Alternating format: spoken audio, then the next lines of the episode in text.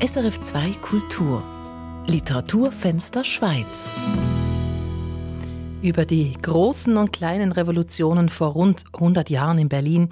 Davon handelt der neue Roman von Tim Krohn, Die heilige Henny der Hinterhöfe.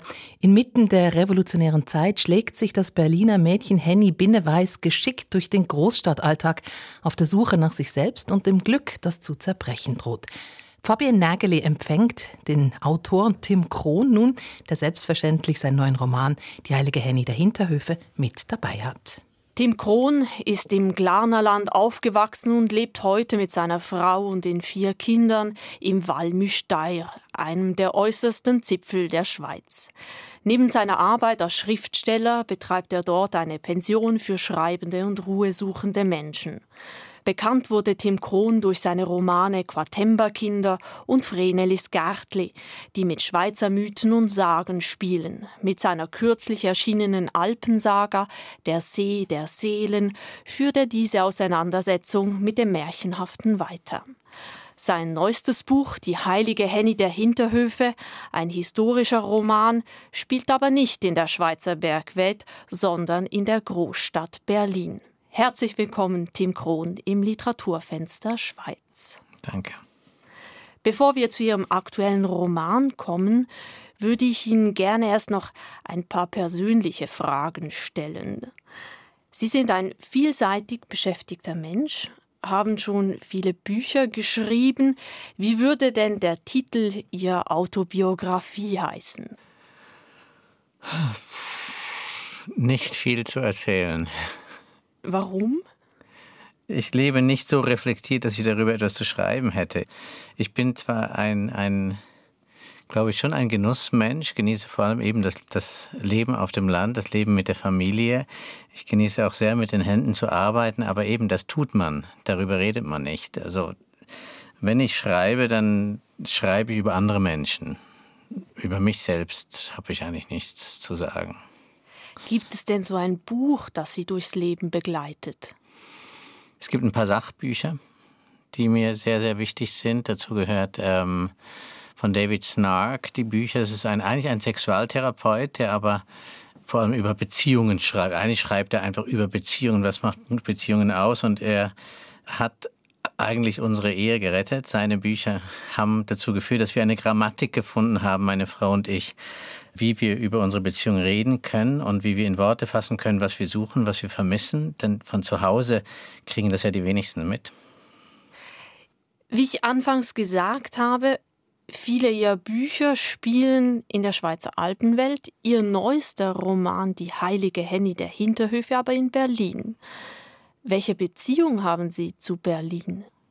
In Berlin war ich immer wieder seit meiner äh, frühesten Adoleszenz, also mit irgendwie 20 oder so. Also ich, ich, ich war zum Beispiel, als, als die Wende stattfand, war ich in Ostberlin.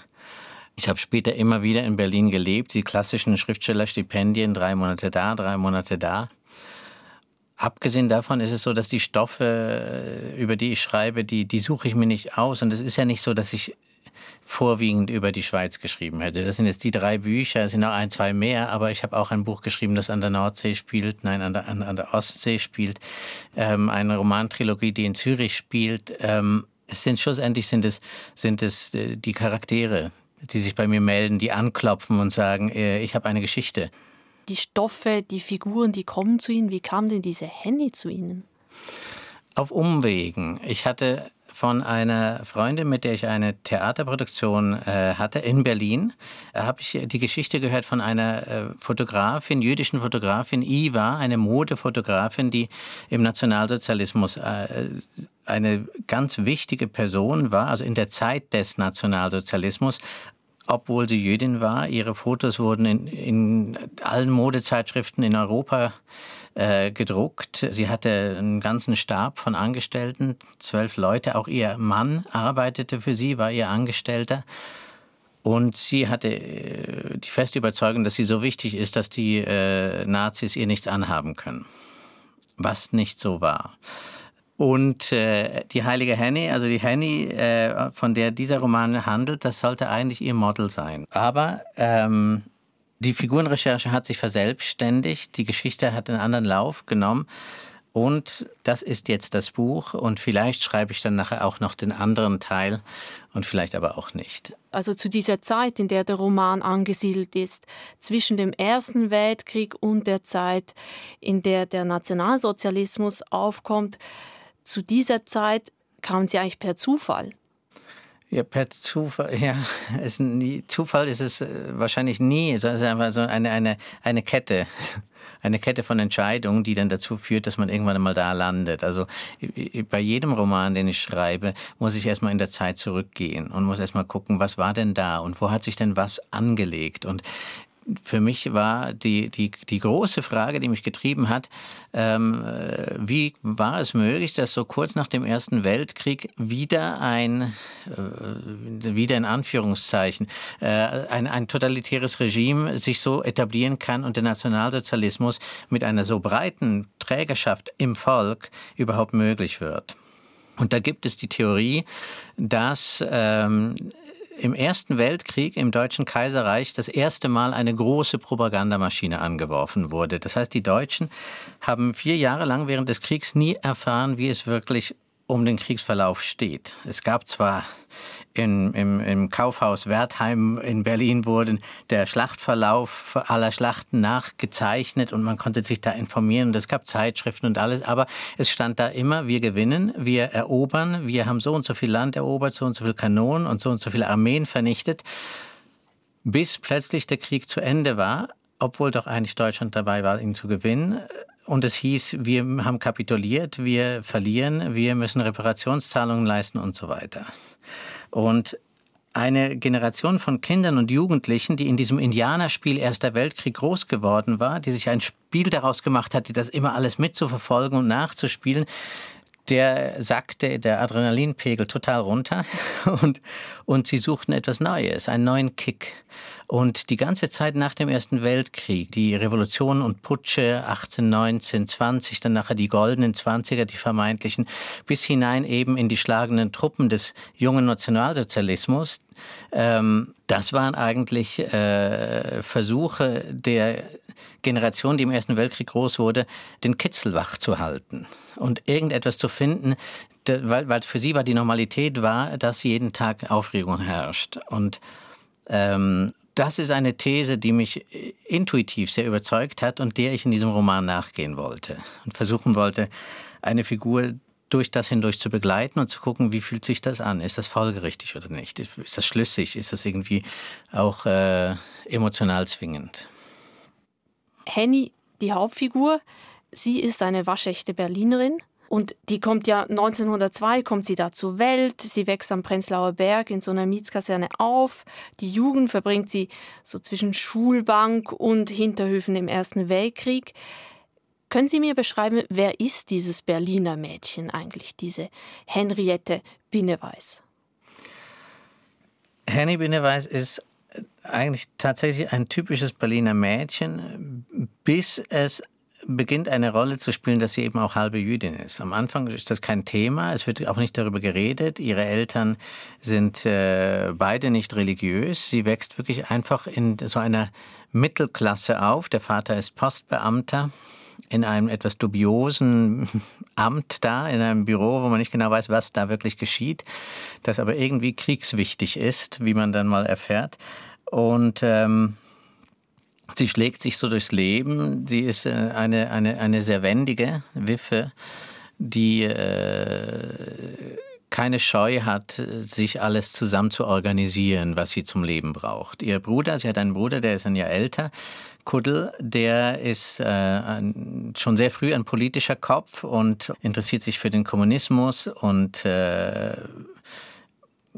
wird entfremdet sich so auch der Familie und was aber als äh, zu Beginn als eine wirklich eine, eine, eine, eine normale, äh, eigentlich in sich harmonische Berliner Familie beginnt, das hat dann eine große Zerreißprobe, als die Politisierung nach dem Ersten Weltkrieg halt in alle Familien reingeht, wo es wirklich darum geht, wie geht es jetzt weiter? Der Wilhelminismus hat abgedankt alle alten Herren, die das Land regiert hatten, die sind geflohen oder haben sich umgebracht. Die haben einfach gesagt, wir haben es nicht gepackt, jetzt müsst ihr.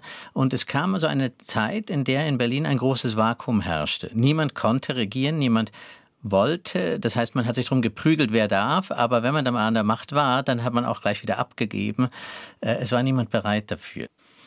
Bei der Henny, obwohl sie das Leben so anpackt, sich irgendwie geschickt durch diesen turbulenten Alltag schlägt, ist sie für diese politischen Veränderungen, die Sie geschildert haben, die um sie herum geschehen, die in nächster Nähe geschehen, ist sie irgendwie unempfindlich oder ja, sie merkt nicht, was da so passiert.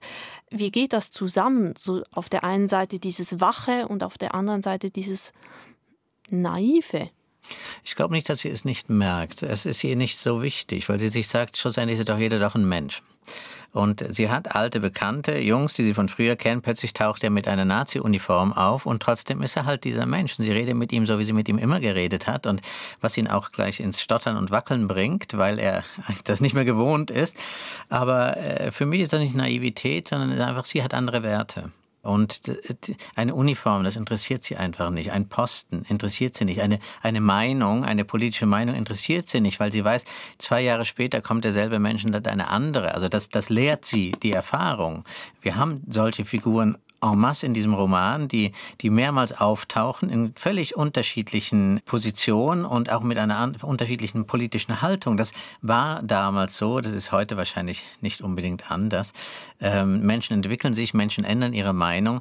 Sie interessiert sich vielmehr für den Kern was sie speziell macht und wo manche Leute denken, sie ist naiv, sie ist sehr furchtlos.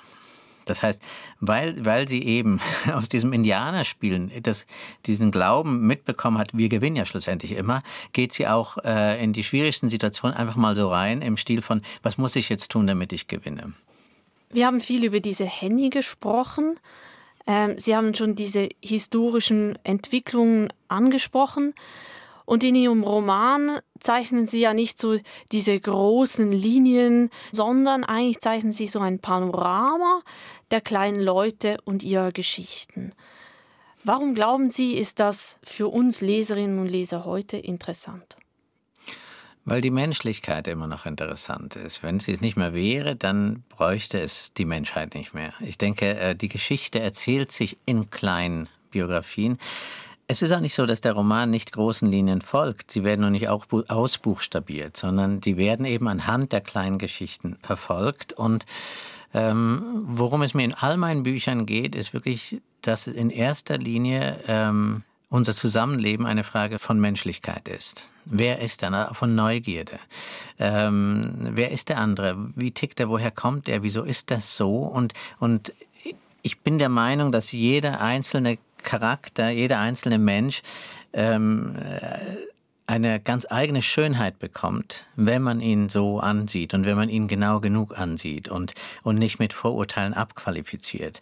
Und äh, das ist halt auch, die, ich meine, das Vreneli in Vrenelis Gärtli ist ein Mädchen, wenn man dem auf der Straße begegnen würde, würden die meisten einen Bogen um es machen, weil sie so sonderbar ist. Und ähm, vielleicht auch um die Henny. Und äh, wenn man dann das Buch liest, merkt man, dass dieser Mensch eine ganz besondere Schönheit hat. Und, und dazu möchte ich gern die Leserinnen und Leser verführen, dass sie den Menschen so begegnen, dass sie danach suchen, nach diesem, nach diesem unverwechselbaren und sehr menschlichen und sehr, sehr, sehr schönen Kern, den jeder in sich trägt, auch wenn er ihn selbst vielleicht gar nicht kennt und auch nicht daran glaubt. Aber er ist da. Sie haben über zehn Jahre an diesem Roman geschrieben. Was war so die größte Herausforderung bei Ihrer umfangreichen Recherche? Also die Herausforderung ist, dass halt alle kleinen Details stimmen müssen. Also äh, es gibt nicht die, die großen Linien irgendwie mal nachzulesen, das ist das eine. Die kann man ganz schnell wieder vergessen, weil die sind nicht relevant, wenn man den Roman schreibt, sondern es geht dann wirklich darum, äh, um, um, um ganz doofe kleine Details. Wenn jetzt diese Figuren irgendwie morgens um vier aus dem Nachtclub ne, nach Hause laufen, in äh, Charlottenburg äh, brannten da Straßenlaternen oder nicht? Haben sie sich gesehen oder nicht? War es stockfinster oder wer hat die Straßenlampen an und wer hat sie ausgemacht? Waren die schon elektrisch oder nicht? Also ähm, wirklich jeder kleine Mist muss stimmen, weil wenn er nicht stimmt, dann gerät erstens alles in Schieflage. Also man hat dann das Gefühl nicht mehr beim Schreiben dafür, wenn man einfach zu viel Mut maßt. Und wenn irgendjemand dann mal kommt und sagt, ja, aber der hat ja keine Ahnung, der Autor, das gab es ja damals gar nicht, dann, dann wird damit das ganze Gebäude disqualifiziert. Haben Sie in diesem Wust von einzelnen Details, haben Sie da irgendwelche Entdeckungen gemacht, die Sie überrascht haben?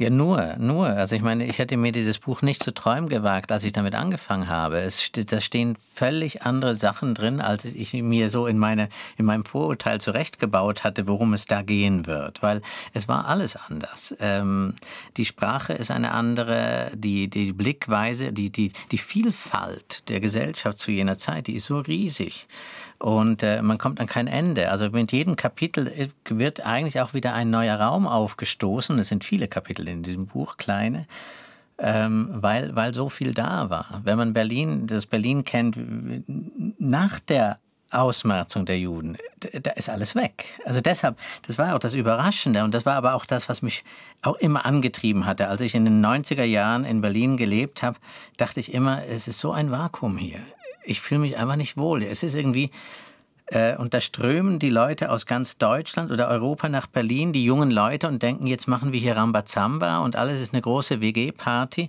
Und gleichzeitig fehlt das Herz dieser Stadt. Und das habe ich dann begriffen, als ich, als ich gesehen habe, wie, wie groß der Anteil an, an, an eben nicht jüdischer Kultur, weil die, die Juden waren ja zum größten Teil sehr assimiliert, aber, aber wie sehr doch diese jüdische Intelligenz die Kultur in Berlin geprägt hat, die dann nachher Hollywood geprägt hat und die ganze Weltkultur geprägt hat. Wenn man guckt, der, der Film das wäre die Fortschreibung dieser Geschichte, wäre nicht der. Der Film hat nachher gezerrt von diesen jüdischen Immigranten, die aus Deutschland zum großen Teil aus Berlin weggegangen sind nach Amerika und da äh, die Filmindustrie groß gemacht haben. Also als nicht, nicht als ökonomisches Gebäude, sondern die Geschichten erzählt haben. Wunderbare, tiefgreifende Geschichten. Ich danke Ihnen ganz herzlich für das Gespräch, Tim Krohn. Wir hören jetzt noch zwei Stellen aus dem Leben der heiligen Henny der Hinterhöfe. Tim Kron, was lesen Sie uns vor? Ähm, eine ganz unheilige Stelle. Es geht darum, dass äh, Henny, äh, irgendwas ist nicht gut. Sie, eventuell hat sie eine Geschlechtskrankheit, eventuell ist sie schwanger, sie weiß nicht, was es ist und sie will sich untersuchen lassen. Und äh, eine Passage, in der es um Theater geht, wo sie ja immer hin will. Wer sein? Gleich am nächsten Tag ging sie zum Doktor. Nicht zu Kraus in der Kastanienallee, zu dem Papa Binneweiß Kuddel und sie als Kinder geschleppt hatte, sondern ins Institut für Sexualwissenschaft am Tiergarten. Diese Adresse hatte Mitzi Stresemann ihr gleich an ihrem allerersten Schönheitsabend bei Anna Köchel eingebläut, denn dort konnte man sich nicht nur kostenlos beraten und behandeln lassen, dort wurden auch Kinder weggemacht. Das Institut residierte in einem üppigen Palais in der Beethovenstraße. Bei ihrer Ankunft erwartete Henny, dass der Arzt als erstes eine Moralpredigt halten würde, so wie Onkel Reimann, doch der junge Assistenzarzt, der sie untersuchte, war ein übers Ganze schief gewachsener Rotschopf, schiefer Brustkorb, schiefe Nase, zwei verschieden lange Beine, voller Schuppenflechte und viel zu schüchtern, um irgendwas zu predigen. Schon als sie in die Praxis kam, starrte er sie an, als wäre sie ein Geist, und während der Untersuchung schwitzte er immer mehr. Hab ich was Schlimmes? fragte Henny, als sie sein Schweigen nicht mehr aushielt. Der Rotschopf schüttelte den Kopf und wusch sich hastig die Hände, wobei er etwas Unverständliches murmelte. Dann holte er den Chef. Der war von ganz anderem Kaliber, ein vierschrötiger Mann mit Walross, Bart und Stiefeln. Wenn der eine Standpauke hielt, wackelten bestimmt die Wände. Tat aber auch er nicht. Hirschfeld, mein Name, sagte er nur, schob Henny mit seinen Pranken die Schenkel auseinander, schnupperte und knurrte, nun packen Sie sich mal wieder ein, Fräulein. Während Henny in ihre Wäsche schlüpfte, Onkel Reimanns Modell, Biene Maya, erklärte er, warum ihnen Blümerand ist, weiß ich nicht. Das ist nur ein klitzekleiner Scheidenpilz, Candida albicans. Vermute aber, Sie sollten öfter mal essen. Sie vertragen schon noch was mehr auf die Rippen. Da ist kein Kind. Kein Kind, kein Geschwür, keine Warze, keine Syphilis, nichts, auch nur halbwegs Aufregendes. Das müssen Sie sich alles noch verdienen. Ja, und was tue ich gegen den Pilz? Kommt darauf an, was Sie investieren wollen. Essigsöcklein helfen, eingeführt natürlich, nehmen Sie aber saubere Socken. Manche schmieren auch vorm Schlafengehen Joghurt ein. Am besten hilft, Sie kochen Kapuzinerkresse, Eichenrinde, Zinnkraut, Myrrhe und Kamille zu einem Süppchen, lassen es abkühlen und setzen sich rein. Und wenn Sie eine ganz genaue sind, waschen Sie den Lümmel Ihres Verlobten gleich mit. Ja, aber haben Sie mich wirklich gründlich untersucht? Fräulein, ich rieche, ob eine schwanger ist, und ich rieche, ob sie Pilz hat. Den Rest hat der Junge vorhin untersucht, und ich wette, der hat es sehr genau genommen. Jedenfalls habe ich ihn so betört wie eben noch nie erlebt. Während er redete, nahm er eine Stulle aus der Tasche seines Kittels, wickelte sie aus dem Papier und brach sie in Hälften.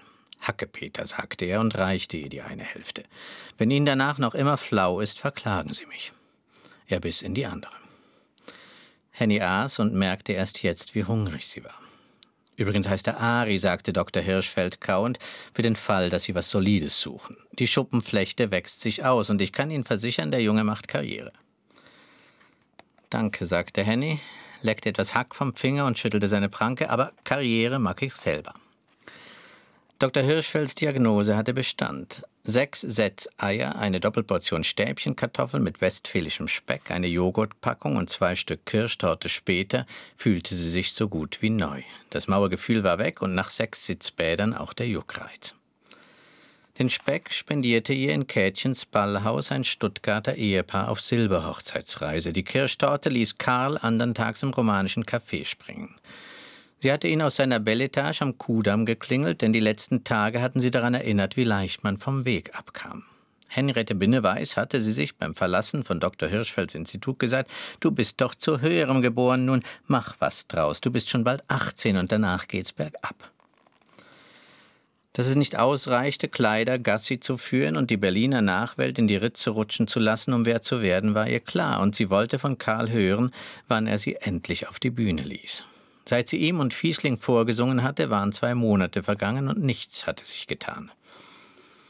Karl war in ein Pyjama aus himmelblauem Flanell an die Tür gekommen, dazu hatte er einen Morgenmantel aus chinesischer Seide übergeworfen. Er drückte ihr einen Teil der Berliner Morgenpost in die Hand, in dem er wohl gerade gelesen hatte, und ließ sie kurz warten, während er in Hemd und Anzug schlüpfte. Henny las, dass Berlin tüchtig eingemeinden wollte und danach zwölfmal größer würde als bislang, mit zweimal so vielen Menschen. Nur New York und London waren noch größer. Der Titel lautete Wir werden Weltstadt. Dann sagte Karl, komm nächsten Dienstag in die Kellerbühne an der Lessingstraße 12. Lippenstift. Dort spielte sie allerdings eine sonderbare Rolle. In Lessings Keller, wie das Etablissement hieß, wurde Kleinkunst dargebracht. Unter wechselnden Pseudonymen schrieb Karl fast alle Texte, die übrigen waren Gassenhauer. Es spielten und sangen Schauspieler aus den umliegenden Theatern, die sich den Spaß erlaubten, nach der Vorstellung vor tausend Leuten im großen Haus noch etwas frisch von der Leber wegzuwagen. Geprobt wurde so gut wie nicht. Es gab auch ein Hausensemble, aber das bestand aus gerade mal zwei Leuten, nämlich Fiesling und Henny. Fiesling saß den ganzen Abend am Klavier, Henny tat alles Übrige. Sie stand in der Garderobe, verteilte Programmzettel, verkaufte aus dem Bauchladen Zigaretten und wenn Fiesling gerade den Mund voll hatte, sagte sie auch die Nummern an. Denn das Programm ging durch von neun Uhr abends bis halb zwei am Morgen und Fiesling aß und trank en passant mit der rechten, während die linke weiter Akkorde drückte. Henny war erst enttäuscht über ihre Rolle und in der ersten Woche, sie spielten dienstags, donnerstags und samstags, schlich sie reichlich verdruckst um die Tische. Dann sagte Karl, Mensch, Henny, du sollst die gute Seele unseres Etablissements sein und ich habe mir was dabei gedacht. Nun schleich nicht so, zeig dich mal. Stell dir vor, du wärst die Chefin hier. So will ich dich sehen. Da guckte sie erst stumm, dann nickte sie und sagte, meinetwegen kannst du haben. Fortan kam sie eine Stunde früher und ließ sich alle Texte von ihm geben. Kamen die ersten Leute, blickte sie jeden scharf an und sagte zum Beispiel, bei der dritten Nummer, der von Lotte Hinrichs, hören Sie haarscharf hin, denn das ist was für Sie, das verspreche ich Ihnen. Oder Paul Page singt heute was über die Forelle, das singt er ganz für Sie. Und als Paul Page kam, sagte sie zu ihm, das Pärchen links an der Bühnenkante, singen Sie die mal an, die werden schmelzen. Das tat er dann, und nicht nur das Pärchen schmolz, sondern das ganze Publikum zerging wie Harzer Käse. Nachher fragte Paul Page natürlich, wieso die so geschmolzen waren, aber Henny konnte nur mit den Achseln zucken. Keine Ahnung, Herr Page, mir war nur, Sie würden. Sowas kommt aus der Lameng. Und weil kein Schauspieler dagegen immun ist und das Publikum seinetwegen schmilzt, rissen sie sich ein Bein dafür aus, wieder in Lessings Keller aufzutreten. Sogar die Dürie kam und rezitierte einen Hamlet, den Karl hoch ulkig ins Berlinerische übersetzt hatte. Das war umso schöner, als Asta Nielsen im Kino gerade den Hamlet gab, mit Bob wohlgemerkt, und dafür groß gefeiert wurde. Aber selbstredend war die Dürie viel, viel besser. Logisch, dass Henny bald alle Nummern ansagte. Und sie las nicht mehr nur die Titel ab, sondern gab immer auch eine Geschichte zum Besten, die wiederum mit den Gästen zu tun hatte, denen sie die Nummer zugeteilt hatte. Alles frei erfunden natürlich. Immer nur ein paar Sätze, sie sollte ja nicht selbst zur Nummer werden, aber genau diese paar Sätze machten das Publikum wach für das, was danach kam. Oder wie Fiesling es in Worte fasste, wenn Henny angesagt hat und ich danach in die Tasten haue, ist es, als legte ich mich in ein vorgewärmtes Bett. Das brachte Henny auf die Idee, wie sie auch den Zigarettenverkauf ankurbeln könnte. Sie war ja bei den Herrschaften mittlerweile sehr begehrt, und immer wieder kam es vor, dass wer versuchte, sie zu küssen oder auf seinen Schoß zu ziehen. Leider, leider bin ich schon versprochen, sagte sie dann immer, wobei sie das I von leider ganz lang zog. Ich kann Ihnen, wenn Sie wünschen, aber gern eine Kippe anrauchen. Die angerauchte Kippe verkaufte sie dann um einen Zehner, während sonst die Zigarette einen Fünfer kostete. Dafür klebte ihr Lippenstift darauf und zwar satt, denn entweder schminkte sie sich den Bienenstichmund von May Murray oder die Vampirlippen von Teda Bara. So verkaufte sie Abend für Abend je eine Hunderter Schachtel Juno und eine Hunderter Vera Damenzigaretten. Und weil sie Karl gegenüber nur für den Fünfer abrechnen musste, vier Pfennige für ihn, einen für sie und die Zigarettenbildchen in den Schachteln durfte sie auch behalten, verdiente sie allein mit Anrauchen zehn Mark, minus den Lippenstift. Tim Krohn hat aus seinem Roman Die heilige Henny der Hinterhöfe gelesen. Das Buch ist im Kamper Verlag erschienen.